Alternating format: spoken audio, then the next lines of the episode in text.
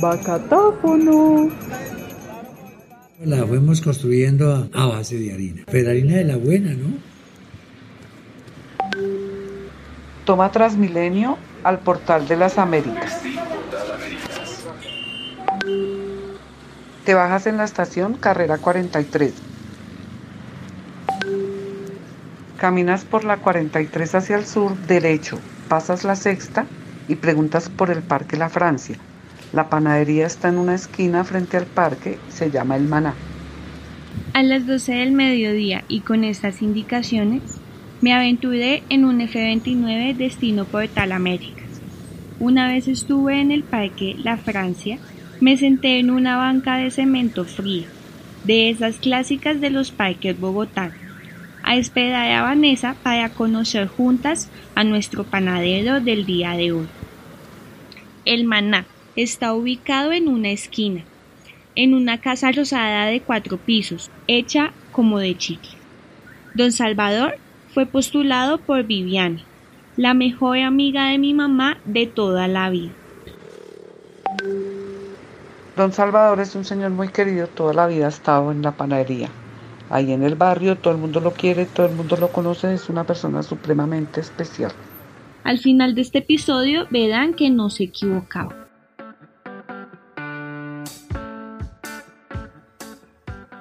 Hola de ambulantes, bienvenidos a Subacatáfono, un podcast nacido desde las entrañas de la capital colombiana y tan variadito y delicioso como la diversidad de panes y galletas que se hornean día a día en Bogotá. Mi nombre es Vanessa Bellojín, una de las voces detrás de este proyecto y junto a Sara Gómez y Héctor Vargas les traemos desde los barrios de la capital hasta sus oídos viajeros, por fin, la segunda temporada de Bacatáfono, donde conoceremos a los tenderos y tenderas más diversos de todo Bogotá y las historias detrás de su oficio. Acompáñenos a construir esta historia entre tiendas, una ruta sonora por los comercios barriales en Bogotá. Antes de comenzar con este episodio, les queremos contar algo que nos tiene muy felices, y es que esta temporada es posible gracias a la beca de proyectos museográficos para vivir juntos del Instituto Distrital de Patrimonio Cultural y DPC, el Museo de Bogotá y el Programa Distrital de Estímulos 2020 en el que fuimos ganadores con la propuesta de la segunda temporada de Bacatáfono Historia entre tiendas. Les agradecemos a ellos por esta oportunidad de seguir creciendo y contando las historias de nuestra ciudad y a ustedes por acompañarnos a explorar las calles de Bogotá con la curiosidad bien puesta. Hoy les traemos desde una esquina en Puente Aranda y la frontera entre Bosa y Kennedy hasta sus oídos curiosos el episodio más sabroso de esta temporada – con las historias de dos tenderos que tienen en sus negocios los verdaderos secretos del sabor. Ponga su panadería bien bonita, Toñito es mi hijo. Pues mi papá le hicimos Salvador, a mí me dicen Toñito, Toñito, toda la vida, desde como me han visto crecer desde chiquito, ya hago treinta y pico de años de Toñito. Aquí se ha educado los, muchachos, se ha educado con la, con la panadería, sí. Estoy trabajando en la panadería desde 1970. 7 de agosto de 1970 llegué a Bogotá y estoy vinculado en esta panadería desde esa época. 50 años, señorita. 50 años, 9 de agosto, 50 años. Esa voz inconfundible es la de Don Salvador, el dueño de la panadería Almaná, que queda en una esquina rosada del barrio Nueva Primavera frente al Parque de la Francia en Puente Aranda. En su panadería estuvimos una tarde charlando con él y con Toñito, su hijo menor, antes de que fueran las 4 pm, hora en la que comienzan a hacer el pan. Yo llegué aquí raspando laticas, a, hacer los oficios de ayudante. Voy aprendiendo y ya eh, dije yo toda la vida no, no tengo que ser empleado, no, yo voy a ver si yo ya sé trabajar, entonces voy a principiar a, a levantar lo mío. Y así lo hice. Pues a ese cuento va uno arreglando, va reformando, va viendo qué necesita, qué hace falta. Entonces uno, las ideas de uno, eh, va uno haciendo las cosas. La fuimos construyendo a, base de harina, pero harina de la buena, ¿no? Pero incluso antes de aprender el oficio del panadero y construir sus vidas a base de harina, don Salvador tenía otro oficio, ese que se aprende naturalmente en el campo colombiano. Antes agricultor, campesino, claro, del campesino, lógico, de Villapinzón. 7 de agosto de 1970 llegué a Bogotá. Pues en Bogotá necesitaban un empleado, un ayudante de panadería y entre charla ya con un amigo digo, hola, en Bogotá necesitan un, ayudante para la panadería. Y, entonces dije yo, estábamos en una crisis terrible, en un verano terrible que hubo en la época, sembramos mucho ajo y sembramos y y llovió ese día que llovió muy, cuando acabamos de sembrar y llovió hermoso. ¿Y sabe cuándo volvió a llover? Casi a los dos años. Todos los cultivos se perdieron. Sí, entonces la necesidad uno de llegar a de Bogotá es indispensable. Y entonces y yo, yo. Y me vine y aquí estoy. Un señor que se llama Manuel Barrero que vive, vive el hombre y él, él me auxilió con el trabajo, gracias a Dios me enseñaron a trabajar y me quedé con la panadería, con la misma panadería del Manuel Barrero, con esta misma. Me la vendió después. Escuchar a don Salvador y los motivos que lo trajeron a Bogotá es volver a narrar una historia que se mantiene viva y refleja aún hoy las condiciones difíciles de los campesinos y sus cultivos, que se pierden muchas veces como le pasó a él, por el clima impredecible e inclemente, por la falta de demanda de quienes compramos desde los cómodos pasillos de un supermercado dando prioridad a opciones provenientes de otras tierras y que parecen más cachetudas ante nuestros ojos que la papa envuelta en la tierra que la vio nacer.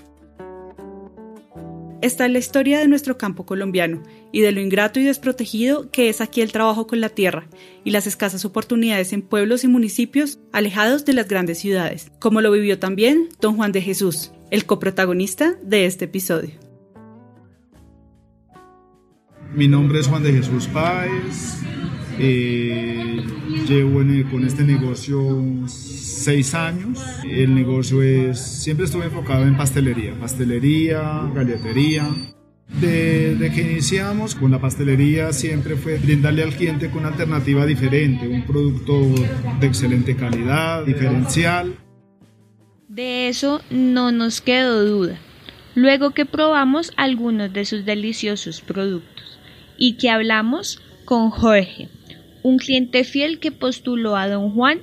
Sentados los cuatro en una mesa del negocio, nos escuchamos unos a otros, mientras la clientela iba y venida en la entrada, pidiendo su tinto con galletitas, en medio de una gritería contagiosa, y más allá se escuchaba pasar al de los mangos. Sí, súper fan. O sea, desde que las florentinas valían 500 pesos. Ahorita ya no valen eso, pero ya son más grandes. Y yo compraba toneladas de galletas de café. Las galletas y todo lo que don Juan dice del diferencial es brutal, porque son productos que usted no encuentra en una panadería común, pero enviciado con las galletas de café. Eso fue lo primero que compraba ya toneladas. Porque a 100 pesos, pues tú podías compartir, invitar y toda la gente que si esto de dónde lo compro, esto está en mi barrio. A veces cuando encuentra cositas diferenciales o chéveres en el barrio de uno, uno dice, esto es de mi barrio. Sí, esto se da en mi barrio, no se da en otro lado. He invitado a la gente chicaneando la, chicaneando la tienda. Cuando uno encuentra esas cosas, las comparte con la gente y se vuelven recuerdos súper guau. Entonces va quedando ese, esos momentos asociados a donde los compraste. Esa pastelería, la pastelería San Valentín, don Juan la forjó con historia, encuentros y trabajo, cuando muy joven llegó a Bogotá para continuar con sus estudios. Yo soy de un pueblito de Jericó, Boyacá. Yo estaba muy joven, más o menos de 20 años. Eh, yo llegué a Bogotá. Nosotros somos de origen de una familia humilde. Entonces allá me fue muy difícil, digamos, allá solamente pude estudiar hasta primero bachillerato. Y ya de ahí para adelante pues nos tocaba a cada uno, nosotros somos cuatro hermanos varones y una mujer. Y prácticamente nos tocó, nos dieron, nuestros, papás nos dieron la, lo que es la primaria. Y de ahí para adelante nos tocó prácticamente cada uno empezar a defendernos. Entonces yo llegué a Bogotá donde una tía, ella me, me, empezó a decir, bueno, eh, hay la posibilidad de un trabajo, yo empecé a trabajar en una fábrica de muebles. Eh, me tocaba alejar muebles y así por el estilo, digo, a mí no me importa. Pero me daban la opción de poder empezar a estudiar, entonces empecé a estudiar. Y así fue, digamos, poco a poco fui desarrollando, ya ahí trabajé como un año más o menos. Y mi tía era cliente de Cocorico. Ella fue y habló con el administrador y dijo, sí, en este momento hay una oportunidad, pero lo que le comento, para oficios varios, le toca hacer aseo, si se le mide. Yo le dije, pues claro, yo me le mido. Y allá, digamos, mensualmente hacían una reunión eh, de los empleados. Yo allá empecé como eh, oficios varios. Tocaba limpiar mesas, lavar baños de abajo. Por mi desempeño y poco a poco y empecé a estudiar y logré llegar a ser administrador. Pero, ¿cómo pasó de trabajar en una cadena de restaurantes a montar su propia pastelería? La historia de Don Juan con las pastelerías también es una de encuentros y buenas sensaciones como las que hacen que Jorge chicanee con sus amigos la pastelería naranja y verde que está sobre la ajetreada calle 49 Sur en el límite entre Bosa y Kennedy. Entonces ya siendo administrador nos invitaban a esta reunión una vez al mes. Y entonces algunas veces las hacían en los mismos cocoricos y otras veces las hacían en un restaurante elegante o en una cafetería bonita en el norte. Entonces me fue gustando el tema de la pastelería. Ver un sitio donde uno va a tomar un café que es un sitio bonito, elegante, diferente. Y entonces me empezó a gustar. Entonces yo empecé a estudiar en los tiempos libres, yo pedí descanso los sábados y empecé a estudiar en el mayor de Condinamarca, eh, panadería y pastelería. Fui y hice como el cursito. Y después con una cuñada colocamos una pastelería en el barrio Primavera. Eso hace más o menos como unos 18 años que empezamos a trabajar desde, desde allá. Yo no le podía dedicar mucho tiempo porque yo venía a trabajar en Cocorico. Entonces yo era como, digamos, como la apoyaba ella en algunas cosas, pero en sí el negocio era de ella. Pero yo de paso iba aprendiendo. Y después ya me salió la opción de la casa acá abajo en el barrio, yo vivo en el Porvenir. Entonces me vine con la opción de venir acá a buscar un local para montar el, mi, propio, mi propio negocio. Entonces yo era por acá, busque y un local, busque y un local, cuando un buen día salió este local. Y sí, fue, fue como el punto eh, clave y estratégico para empezar.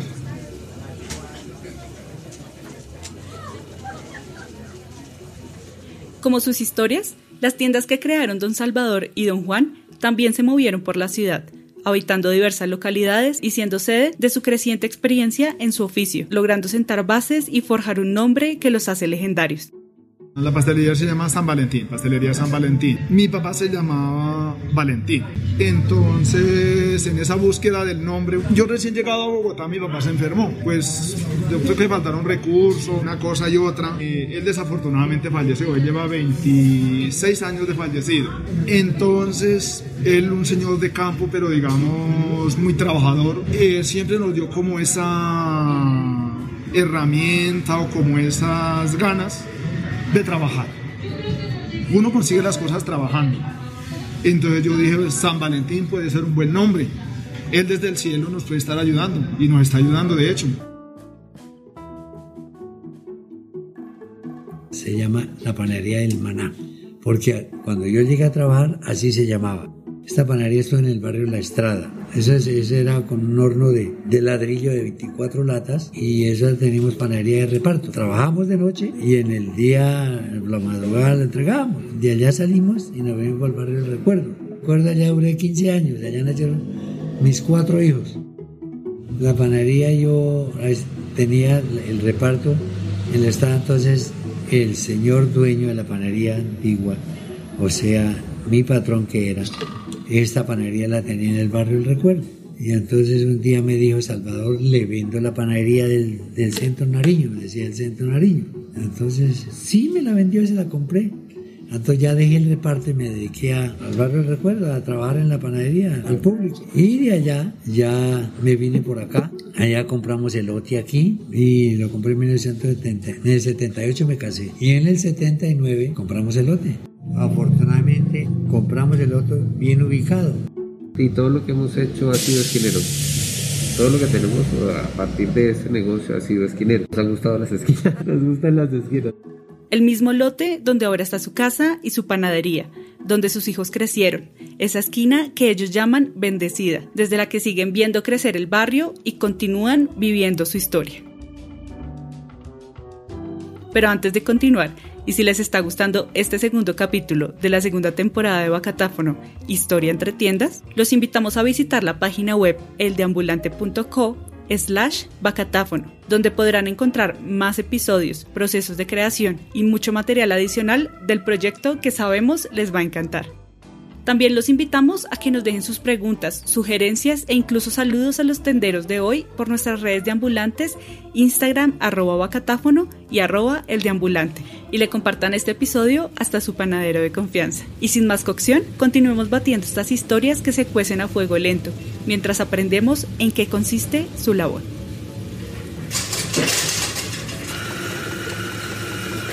Panaderos, ahí se cuento a hacer el, diario de las cosas del sostenimiento de la clientela, surtir uno su negocio para tenerle al cliente. ejemplo, antes tocábamos a la mano, trabajar a mano. Hoy día entonces que esa maquinita nos hace falta, Dios la socorrió y ahí la tenemos. Entonces ya no se mata uno trabajando, ni hay que madrugar ahora. Ahora usted deja los productos hechos, los deja en sus cuartos y, y al otro día amanece listo para hornear. La panadería es un negocio muy bueno, o sea, es bastante rentable pero requiere mucho tiempo. Realmente tú te levantas a las, antes de las 6 de la mañana y estás acostarte a las 9, 10 de la noche. Aquí como nos turnamos con mi papá y mi mamá, pues tenemos lapsos de, de trabajo. Mi papá sí permanece todo el tiempo, desde las 6 hasta las 9. Yo recuerdo de niñez, yo estudiaba por la tarde, entonces por la mañana siempre estuve ayudándole acá a mi papá y a mi mamá, atendiendo, repartiendo los pedidos por acá cerca, en la bicicleta. De tomo siempre estaba muy ocupado. Don Salvador y Toñito no solo nos contaron en qué consiste eso de ser panadero y tener su propio negocio, sino que también, cuando llegaron las 4 de la tarde, se pusieron su ropa de trabajo y comenzaron a dar forma al pan, compartiéndonos paso a paso cómo la harina llega a ser esa variedad de panes que protagonizan nuestros desayunos. Después de ser amasada, moldeada y reposada en hornos que le dan su textura esponjosa antes de ser cocinados. Hacerlo con mucho amor, con hacerlo de buena, de buena calidad. Fue como visitar una fábrica de dos personas y al mismo tiempo un lujoso spa para panes atendido por sus propietarios. Cuando luego de que el pan blandito leudara en el horno de vapor, Toñito tomó un paño bañado en huevo y los humedeció para que al ser horneados durante 25 minutos tomaran ese brillo dorado especial de los panes recién embolados. El pan bueno, van de salud. Don Juan tiene otros oficios en su tienda en los que es especialista. Yo hago como la función de como el administrador, mojo las tres leches, yo hago como el moje de las tres leches, hago algunas decoraciones también y manejo lo que es el hojal, pasteles de pollo, pasabocas, lo que es hojal y en sí la plancha de, del hojaldre para la milhoja. Yo permanezco acá todo el día, prácticamente. Saco por ahí un mediodía a la semana para descansar, pero el resto prácticamente yo vivo acá. Sí, de hecho a veces me critican que yo casi no descanso porque la paso muy metido en el trabajo, pero es lo que me gusta. Pues yo siempre me he preguntado eso, yo no sé cómo ha hecho para, pues ya de ser truco de administrador, pero mantiene los precios siempre que uno dice, uy, esto es una ganga, esto podría valer más. ¿sí? Pero siempre mantiene los precios súper bien y pues eso obviamente es un, es un atractivo porque pues economía de estudiante de pública pues hágame el favor, ¿sí? O sea, no se puede estar uno dando lujos cada dos por tres. Y poco a poco, pues ya con el tiempo hemos ido, digamos, perfeccionando algunas cosas. El secreto del sabor, sí. Desde el primer día que abrimos, yo me acuerdo que el primer día que abrimos, logramos abrir como a las 3 de la tarde, porque faltaba una cosa, faltaba otra. Pero la demora fue que abriéramos la puerta, se empezaron a vender galletas. Que uno dice el primer día vender algo, pues valió la pena. A los poquitos días empezamos a vender las tortas y esas cosas. Los clientes venían y nos daban muy buenas referencias. Y empezaron a decirnos, vea, eh, yo llevé una torta y me gustó mucho, esta vez le traigo acá a un conocido. Y así, entonces digamos que fue bueno. Como el barrio se fue expandiendo y la misma gente fue hablando del negocio, entonces eso me ayudó a mí para el negocio ir creciendo. Y así, Poco a poco, de recomendación en recomendación, los tenderos de nuestros barrios se labran un nombre. Son reconocidos en nuestras comunidades por su buen servicio, sus precios accesibles o sus productos particulares. Y así como han crecido en sus negocios, han sido testigos en los barrios que habitan, siendo beneficiados por los nuevos proyectos de vivienda que les aportan más clientes, pero también algunas veces sus territorios han tenido un desarrollo que los ha afectado en calidad de vida, aumento de negocios similares y casi un nomadismo de los huéspedes de sus barrios que vuelven cada vez más anónima la clientela. Acá al barrio llegamos, yo creo que hace unos, unos 18 años. Acá el puro sector, digamos, comenzando acá el puro frente, era destapada, ya por lo menos está pavimentada. Esta avenida de acá abajo, que es la avenida Tintal, esa avenida no existía. Entonces esa avenida, digamos, después la construyeron y ahorita actualmente la están ampliando. Llegó esta urbanización, que acorde llegaron estas urbanizaciones que son las Margaritas, que son 10 etapas. Es así como el, como el cambio. Hacia abajo, pues digamos, empezaron a construir colegios, que ahí está el colegio El Porvenir. Ha habido desarrollo. Porque realmente mi vida ha en la panadería. En cuanto al parque, el, parque se ha cambiado mucho. Recuerdo mucho que jugábamos mucho en ese parque. O sea, antes sentía que había mucha más unión entre los vecinos, entre las cosas. Ahorita ya, porque como antes en ese momento todos se conocían. Usted sabía de quién era vecino, quién era el vecino que vivía allá, quiénes eran los hijos del vecino. Todo el mundo se identifica ahora como hay mucha migración de personas, de otras ciudades, de otros departamentos, hasta de otros países. Entonces, tú no conoces quién es la persona que vive en ese, barrio, quién es el, ese hijo de quién, no sabes esas cosas. Mientras Toñito y don Salvador nos contaban su historia, la panadería temblaba por el paso de buses y camiones por las estrechas calles del barrio, y un tope al lado de la esquina de El Maná no lograba disminuir la velocidad de estos gigantes de metal que parecen querer tumbar la casa de los Rosa. ¿Sí? cómo se mueve el piso cuando cruzan los carros grandes. Sí. Van a tumbar las casas con esos volardos que no sirven para nada, sino para perjudicar a la comunidad no más. Quizá por eso y por la larga tradición, don Salvador prefiere rodar por la ciudad en su bicicleta panadera, que lo ha acompañado incluso desde antes de conocer a su definitivo amor la, original de toda la vida, la panadera. La conocí antes de mi esposa, antes de Marina. Para esa época él repartía el pan en canastos de mimbre. ¿Alguna vez cómo fue el cuento de la, de la mojada, que lo mojaron porque iba con su canasto? Ah, sí, yo llevaba pan del barrio de la Estrada a Ciudad Jardín del Norte. Iba con mi, mi canasto, me llevaba una mantecada, llevaba encima, eso, eso se acomodaba todo uno. Iba con mi, mi bicicleta. Y ahí en Puente Largo había un, un bache de agua que se hace ahí siempre llegando a Niza y cruzó un señor con un vehículo, muy buena gente, ¿no? Y lo hice de aposta. Me cogió todo el producto se Para esa época, pues como los canantes de brinda de cierta cubría con papel, ni siquiera el azúcar, el mismo azúcar. Y como se filtró todo por dentro y se me dañó todo.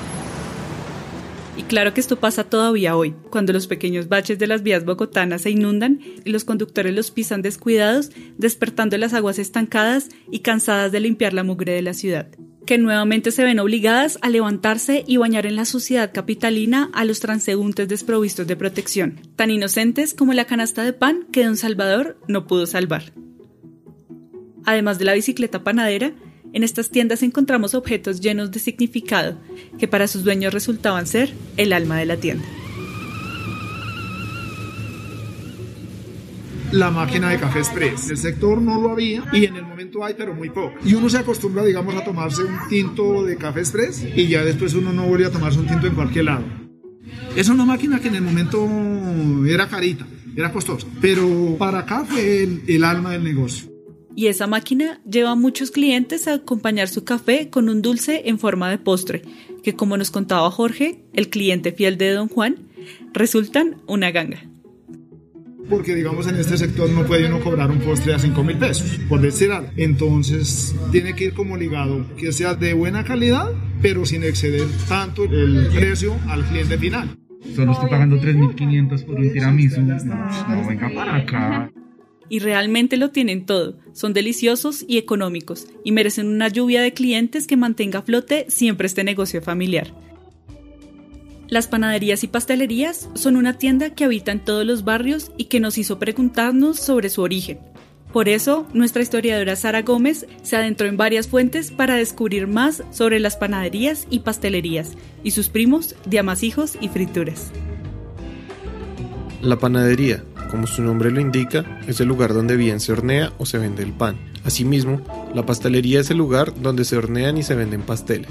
Existen evidencias que indican que el pan ha existido desde tiempos prehistóricos, cuando las personas pasaron al sedentarismo y empezaron a domesticar las plantas y los animales, es decir, de toda la vida. Muy seguramente en estas épocas remotas, alguien accidentalmente hizo una mezcla de trigo molido y agua que luego dejó olvidada cerca de una fuente de calor y ¡pum! nació el primer pan. A partir de aquí, no es raro pensar que una vez se conoció la fórmula para hacer este pan primigenio, las personas decidieron agregar frutas, semillas y dulce a la mezcla, dando origen a un primer tipo de pastelería muy rústica. Al pasar el tiempo, la labor de hacer pasteles y panes se especializó cada vez más, por ejemplo, se incorporaron levaduras hacia la edad antigua y tiempo después, con la aparición de la primera máquina de vapor, se implementaron máquinas que hicieron más fácil el proceso de amasado. En Bogotá podemos encontrar una gran variedad de estos dos tipos de tiendas y en algunos casos las dos se encuentran mezcladas en un solo negocio, junto con el desayunadero, la cafetería, la buñuelería o la empanadería. Estos negocios pueden ser identificados a la distancia por las narices conocedoras, especialmente en la mañana o en la tarde, justo al caer la noche, que es cuando por lo general sale el pan recién horneado y calientito, y los productos que se encuentran pueden variar de tienda a tienda. Además de esto, la panadería pastelería bogotana es de los lugares más memorables e icónicos para los capitalinos, como la clásica La Florida en el centro de Bogotá, pues allí sucede de todo se llevan a cabo esas reuniones que uno no puede hacer en la casa porque lo regañan. También son lugares muy elegidos para ternarle al novio o la novia.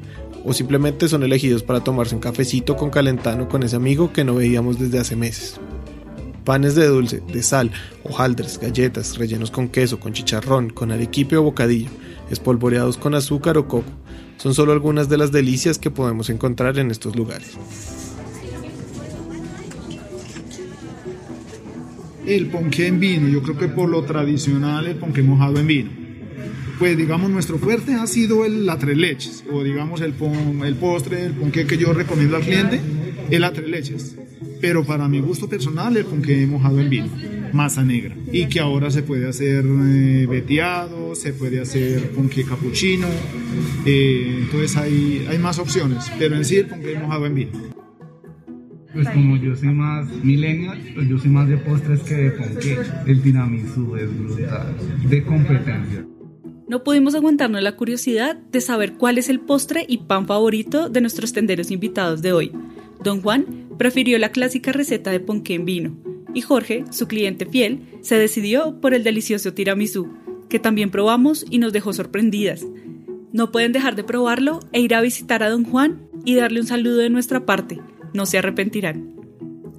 Este es un espacio para ustedes y para construir juntos la memoria de la ciudad, así que pueden consultar las tiendas participantes en esta temporada o invitar al tendero o tendera de su barrio a participar en la red Historia entre Tiendas, el mapa más variadito y nutrido de tiendas barriales de Bogotá y ser también tenderos con historia.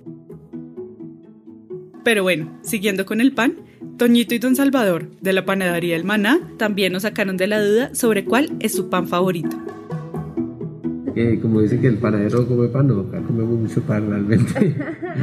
A mí pues en sí el pan me gusta todo, pero, en sí por la mañana el francés es excelente. Hay varios tipos de francés, pero el francés de acá, pues hay mucha gente que le gusta mucho el francés de acá. Ese sí lo hace mi papá, él es el que le coge, el, el que sabe, es el que sabe hacer ese pan. Ese sí es única de él. Esa fue la primera que le enseñaron a él y es la única, la forma que la venía haciendo toda la vida. El pan francés que hace mi papá no lo consigues en otro lado, pero seguro que no. Llegó un español que dijo, dijo yo en Bogotá llevo tanto tiempo y aquí encontré el pan francés, digo lástima que me voy otra vez. Toñito, el hijo de don Salvador, nos contó que el pan que más le gusta comer es el rollito y claro, también el croissant. Pero como su papá es fan de todos los tipos de panes. Rollo, mogolla, el integral también se vende muy bien. Gracias a Dios el pancito se vende, el pancito se vende. Y cómo no serlo, si al iniciar el día no existe mejor pareja que pan con chocolate. Y si se les encima un quesito, el día no puede comenzar mejor. Por eso, aunque muchas veces invisibles, los tenderos de nuestros barrios hacen de nuestra vida más sencilla, llevando a las cercanías de nuestras casas todo lo que podemos necesitar, incluso hasta una buena actitud, que resulta más contagiosa a veces que cualquier virus gripal.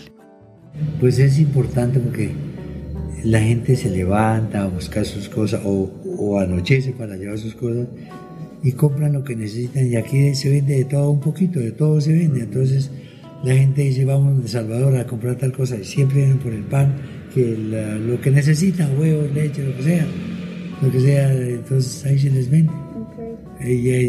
Y, saben hasta qué horas uno está atendiendo, entonces ya es, es una costumbre. Yo pienso mucho que el servicio, la atención de mi papá es importante para la gente. El saludar a don Salvador, el estar pendiente de don Salvador, el que don Salvador le diga, venga, pasó y venga, que no sé qué, él está muy pendiente de las personas. Se chistosea con la gente. Entonces más que, más que el, el, hogar eso, Lo, lo quieren mucho a él, a él lo tienen muy presente. Mientras charlábamos con don Salvador y Toñito, pasaron muchos clientes que entre chiste y chanza atraían a don Salvador a la reja que mantienen cerrada por motivos de la pandemia, y a la que Toñito, muy ingenioso como dijo su papá, se dio maña para aprender a soldar durante la cuarentena y hacerle una ventanita a la reja para entregar el pan y las compras a sus clientes. La forma de atender a la clientela es diferente precisamente por la forma en que cerramos eh, eh, la, panadería. Afortunadamente estaba el antejardín así, pues nunca se programó para algo así. Eh, yo fui el que hice la ventanita. Empezó la, la, cuarentena, yo dije, y yo me compré un equipo de soldadura, pues mientras algo, pues aprenderé a soldar, hacer, ya sé hacer muchas cosas. Y me compré el equipo y yo hice la ventanita y, por ahí hemos atendido y ahí nos he ido viendo, o sea, tomamos la tradición del pan es grande aquí, la clientela es, es, muy fiel a nuestro pan. Entonces no se vende tanto porque pues, la gente está un poco sin plata, pero la gente que come pan de acá sigue comprando, siguen viniendo. Esa es una ventaja en la tradición y el tiempo que llevamos, el tiempo que llevamos acá en, la esquina, en la panadería de Salvador. El pan bueno, pan de Salvador. Cualquier persona, tú le puedes preguntar, pues que sea del barrio, ¿Cuál es la tienda de Don Salvador? Y el hijo te dice de dónde es. La panadería de Salvador. Ah, sí, me la referencia pues mucha gente puede que no lo distinga por el nombre de la panadería, pero el, la, el señor que atiende la tienda es Don Salvador y todo el mundo conoce a Don Salvador. Y pese a la distancia que marcan unas rejas con una ventanita soldada, las voces llamando a Don Salvador y a Toñito, saludándolos o pidiéndoles mil de pan, o un trocito de queso hecho por ellos mismos en su pueblo Villapinzón, traspasan cualquier barrera y vuelven a formar esos lazos que por años han construido desde su panadería con la comunidad del barrio Nueva Primavera. Y aunque como dicen ellos, la plata escasea y los clientes ya no llevan las mismas cantidades, nuestros tenderos saben que son indispensables no solo para suplir las necesidades básicas del barrio, sino para volver a tejer comunidad. ¿Qué pasó en esos días? Que solo se vendían las tortas pequeñitas. Tengo una torta un tamaño que es como de 6 porciones y otro tamaño de 10 porciones. Eran las que se vendían. Las de 20 porciones, las de 30 porciones no se vendían. Quietas, porque claro, nadie hacía una reunión. Todo el mundo llevaba una tortilla para los cuatro de la casa y nada más. Digamos, en el momento el bajonazo en ventas fue durísimo, fue durísimo. Pero la confianza ya estaba construida y pese a no saber de nombres, orígenes o gustos, el trabajo de don Juan ha hablado siempre por sí mismo.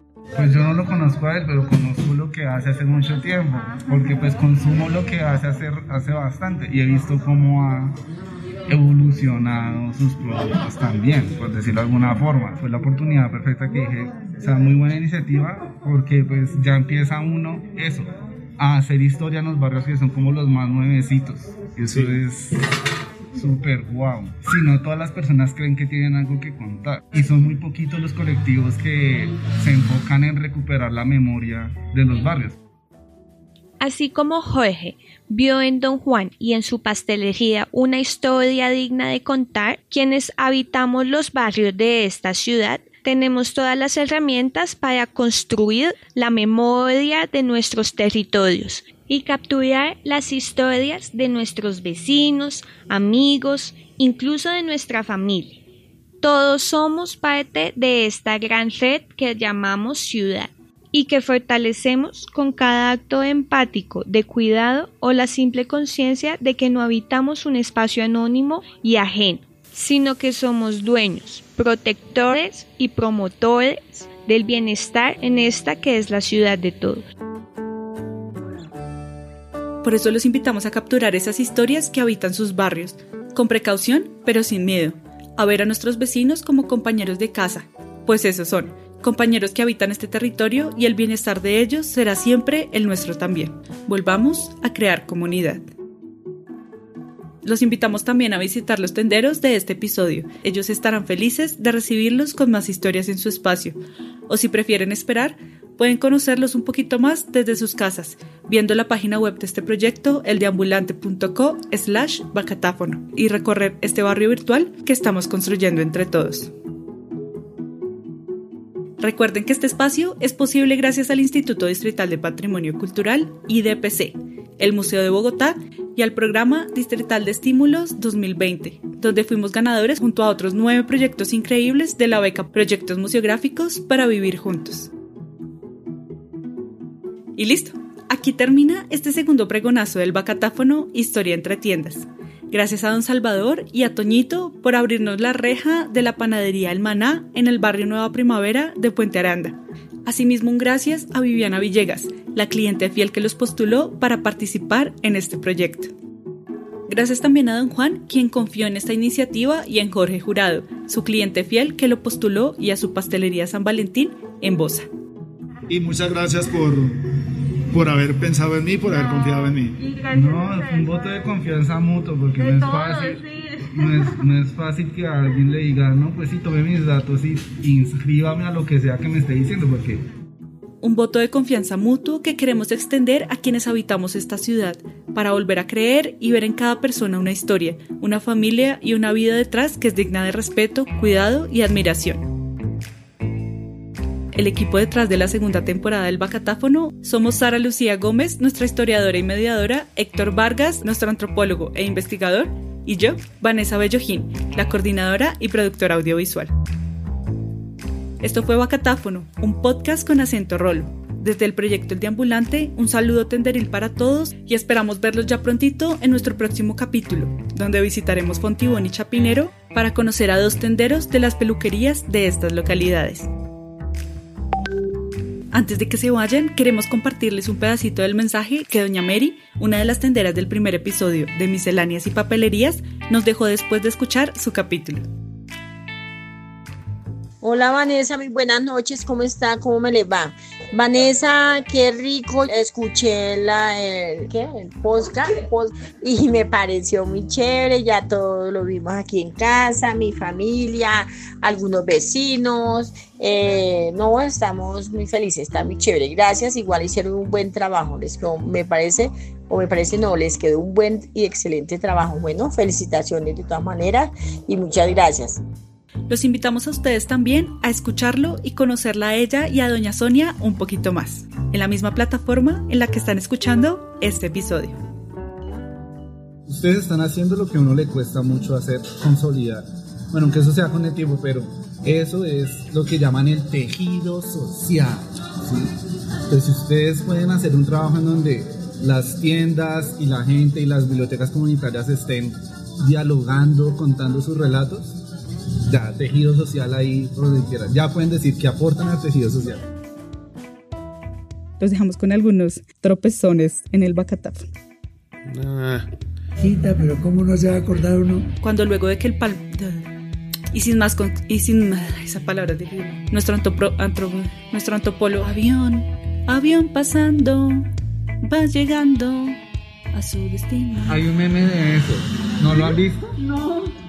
¿Ustedes sí se acuerdan esa, esa escena de Forrest Gump y empieza a hablarle de los camarones? Sí. Camarones esa, pero entonces está la foto del meme de esa escena y empieza, vos a Brasil, vos a Tropezón, vos a Libertad, vos a Santa Fe, vos a Porvenir, vos a La Estrella, vos a no sé qué, vos a Laureles, vos a tal. Extras Jorge y bloopers. Claro. Y es que esta mañana nos fue, fue mal, parece. Muy fue terrible. Nos montamos en un alimentador que supuestamente la primera parada, como aquí al frente, y el man siguió hasta Metro Vivienda. Nos dijo, señor, déjenos bajar. Y no, hasta me traía. Bacatáfono.